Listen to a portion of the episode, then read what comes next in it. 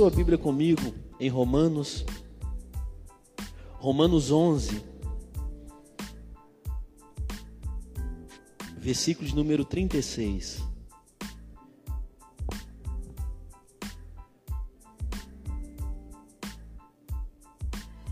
Romanos 11, versículo de número 36.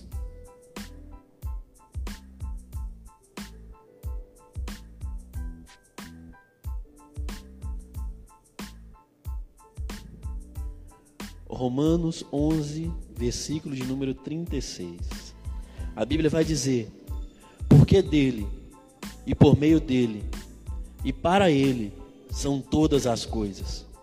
A ele, pois, a glória eternamente. A. Vou tentar de novo. Porque dele, e por meio dele, e para ele são todas as coisas. A ele, pois, a glória eternamente. Amém. Pai, essa é a tua palavra, fala o nosso coração. Obrigado por mais essa oportunidade, Pai, de estar aqui e poder trazer a sua palavra. Abra o nosso coração, os nossos corações para que possamos ouvir, ó Pai, a tua voz nessa noite. Traga paz a esse ambiente, Deus, para que os meus irmãos possam se concentrar em ti, ouvir da tua boa nova nessa noite. No nome de Jesus. Amém e amém. Você pode aplaudir a palavra de Deus, irmão? Essa palavra que é maravilhosa. Quantos aqui tem motivos para glorificar a Deus? Em nome de Jesus, amém? Eu quero falar com você em cima desse tema, razões para glorificar a Deus, amém? Através desse texto que nós lemos aqui, é, tem alguns eruditos que pegam essa carta de Romanos, alguns estudiosos, e eles têm razão de tudo que eles falam, que é o seguinte: que a carta do apóstolo Paulo aos Romanos é a cordilheira do Himalaia de toda a revelação bíblica. Por quê? Porque o livro, a carta aos Romanos, Paulo ensina para o povo o que Deus é de verdade. Ele ensina ao povo como nós lhe devemos a Deus a honra, a glória, como nós submetemos a esse Deus. E Paulo, através da carta aos Romanos, ele nos traz essas revelações bíblicas, a qual é de fácil compreensão. Não é difícil compreender esse texto que nós lemos aqui. E Paulo, ele tinha essa facilidade de falar com o público que era muito estudioso, desde o público que era completamente leigo. Paulo ele tinha essa habilidade que Deus deu a ele de alcançar um ao outro. Mas irmãos, o que nós temos que aprender primeiramente é que quando eu e você pregamos, seja onde for, a palavra de Deus ela é entendível tanto para a pessoa que é tem um, um quesito financeiro alto, como para a pessoa que está na classe média, como para o pobre. A palavra de Deus, quando ela há um, uma abertura no nosso coração, ela entra de verdade e nos faz compreender. E Paulo, ele traz essas revelações bíblicas maravilhosas. Aqui Paulo chegou ao ponto culminante das Escrituras, num texto que é irretocável, de uma beleza e profundidade. O apóstolo dos gentios, que é o apóstolo Paulo, traça a nossa trajetória das nossas profundezas e decadências. Porque muitas das vezes eu e você nós não entendemos a palavra de Deus. A nossa decadência moral às vezes não nos deixa entender, compreender a palavra. Mas Paulo, através desse texto que é intocável, irrevogável, um texto perfeito, ele nos dá aqui motivos para glorificarmos a Deus. Através desse texto, Paulo ele destaca que toda a obra da nossa redenção foi planejada soberanamente por Deus e realizada eficazmente por Ele. A sua salvação, irmão, ela foi planejada. Amém? Não foi um ato que eu e você merecíamos, mas teve um plano de redenção desde a fundação do mundo. O plano da salvação não foi quando Adão pecou no jardim. O plano da salvação foi antes da fundação do mundo. O plano de Deus para alcançar eu e você foi desde a fundação do mundo e o apóstolo Paulo ele vai trazer isso no livro de Romanos. Ele encerra a primeira parte da epístola dizendo essas coisas. Romanos 1. Você vai encontrar que o plano da nossa redenção, ele existia há muito tempo.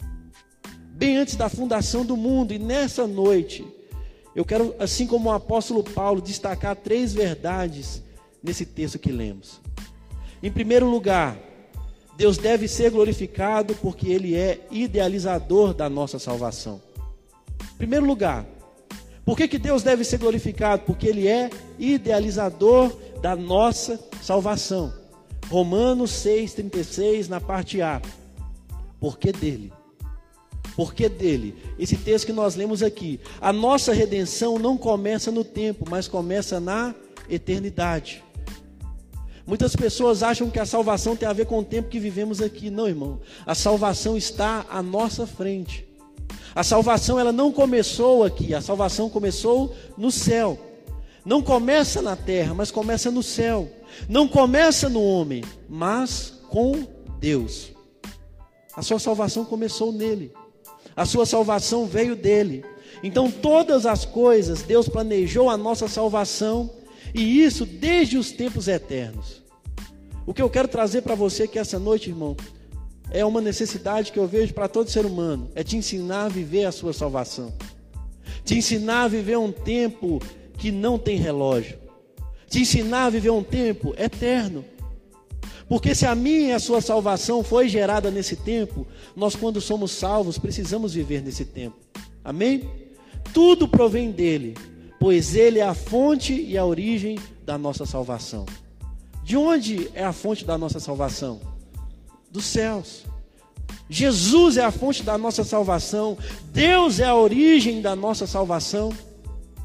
Você não tem mérito na sua salvação. O Evangelho não é um caminho aberto da terra para o céu, é um caminho aberto do céu para a terra. Mas as pessoas elas acham que elas são capazes de tocar o coração de Deus. Não, irmão. O caminho que Jesus trilhou não foi um caminho da terra para o céu. O caminho que Jesus trilhou e abriu para nós foi o caminho dos céus para a terra. Então você precisa começar a viver nesse tempo, você precisa começar a viver nesse céu. Porque o Evangelho não é uma tentativa de um homem encontrar a Deus, é a decisão de Deus buscar o homem perdido. Não foi você que encontrou com Deus, foi Deus que te encontrou. A decisão foi dele, ele quis tomar essa iniciativa. Não tem a ver, irmão, o evangelho passa longe disso. De eu e você irmos atrás de Deus para encontrá-lo, não. Ele decidiu nos encontrar. Eu posso ouvir um amém por isso aqui, irmão? Ele decidiu vir atrás de nós, nos resgatar, nos remir. Todas as religiões do mundo são esforços humanos para agradar a Deus através de obras, ritos e sacrifícios.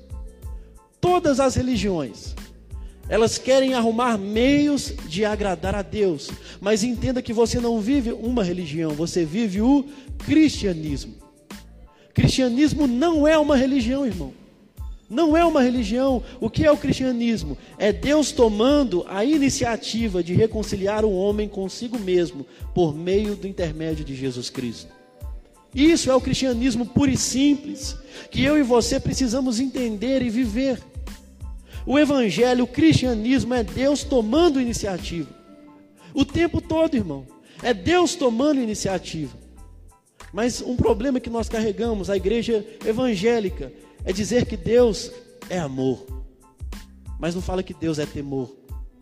Se você não teme a Deus, irmãos, você nunca vai sentir o amor dele. O primeiro estágio é o temor, não é o amor. Deus ele te aceita como você está, mas ele se recusa a deixar você da mesma forma. Ele vai transformar você. Mas as pessoas elas elas não consegue entender e acha assim: Deus é amor, Deus é amor, Deus é amor, Deus me ama, independente, Deus me ama. Não. Teve uma obra que foi projetada para que você, primeiramente, sentisse temor de Deus. Por isso que o mundo está do jeito que está, irmão. Porque as pessoas elas estão perdendo o temor. Elas fazem algo aqui e acham que o fruto daqui não vai chegar no amanhã. Elas querem ser transformadas aqui, mas não, não sabem que ela não tem forças. Eu e você, nós não temos forças para vencer o nosso pecado. Nós não temos forças, irmão, para dar um passo além daquilo que eu e você tentamos com a nossa própria força. Se não fosse Jesus na nossa vida, irmão, nós não estaríamos aqui agora. Se Jesus não tivesse ali traçado o plano, e muitas pessoas falam assim: longe de mim, não falar que Deus é soberano. Mas entenda isso que eu vou te dizer. Você está na direção de um carro, você fala, eu vou bater esse carro num poste. O que, que vai acontecer? Você vai bater no poste. Você está aqui porque você estava na sua casa e você falou, eu vou na igreja hoje. Você teve uma iniciativa. Então, quando você erra, irmão, não parte ali, ah, Deus, ele, ele deixou que isso acontecesse na minha vida. Não, irmão, o erro foi seu.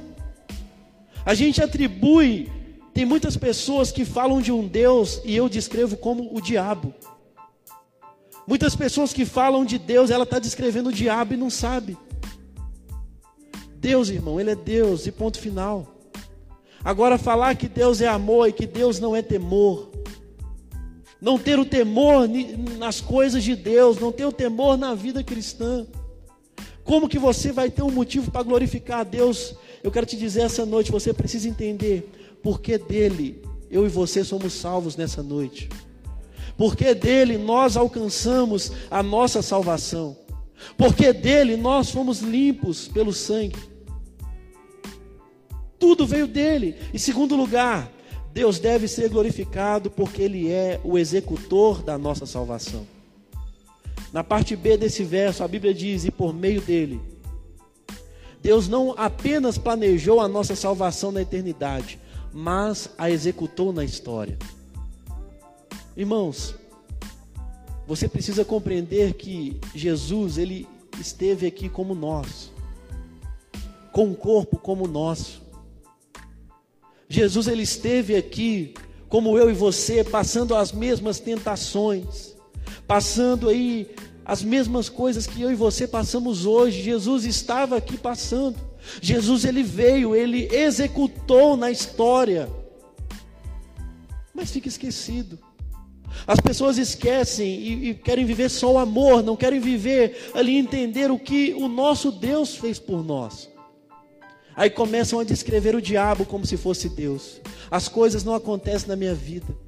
As coisas não andam na minha vida, irmão. Quem está te empacando é você mesmo. Porque o diabo, ele é um derrotado. O Jesus que eu conheço, ele entrou, ele arrombou as portas do, as portas do inferno e tomou as chaves da mão do diabo. O Jesus que eu conheço, ele derrotou Satanás. O diabo, irmão, ele não tem poder sobre a sua vida, não. Ele não tem poder nenhum porque ele já foi derrotado.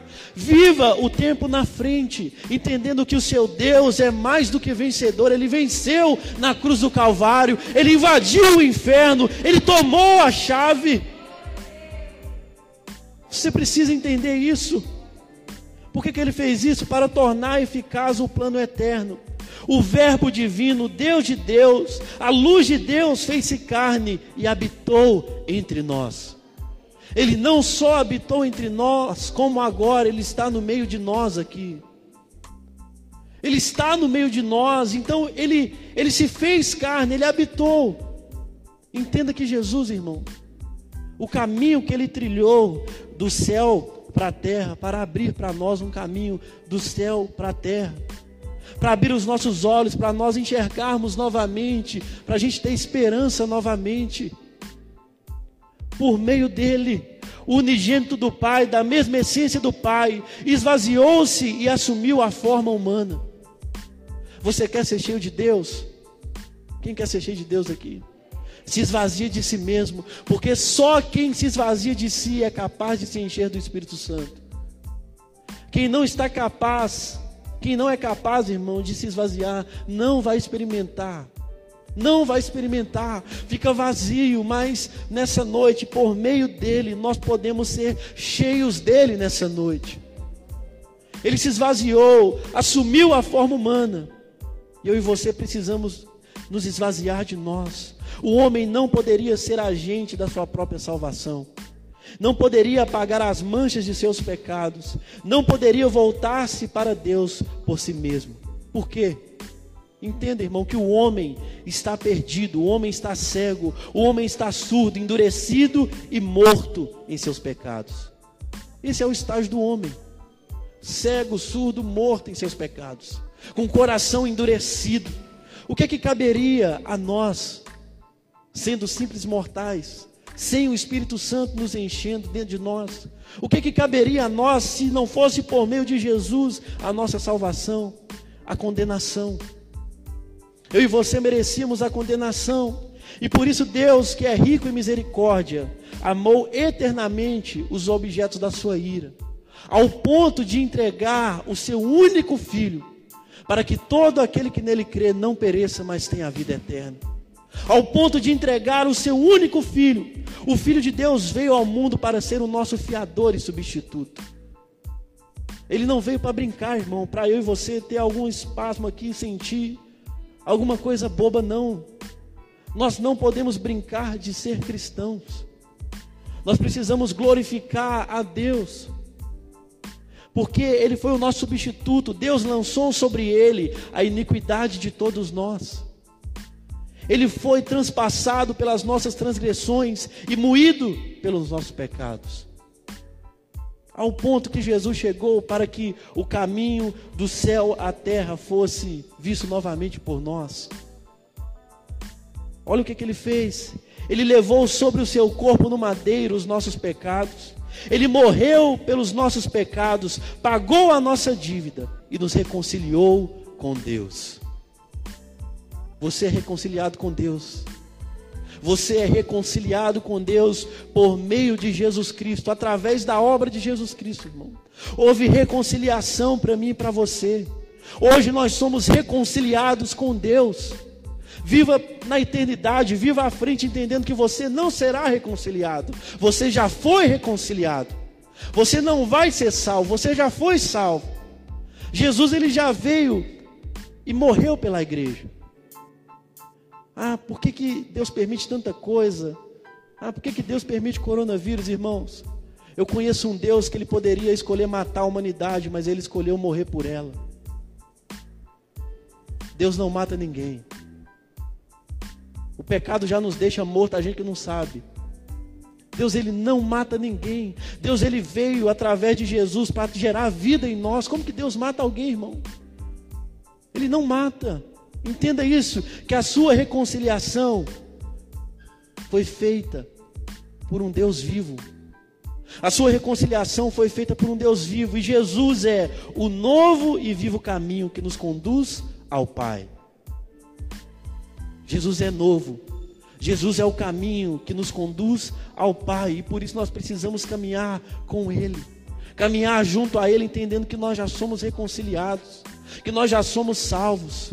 Em terceiro lugar, Deus deve ser glorificado porque o louvor de Sua glória é o propósito da nossa salvação.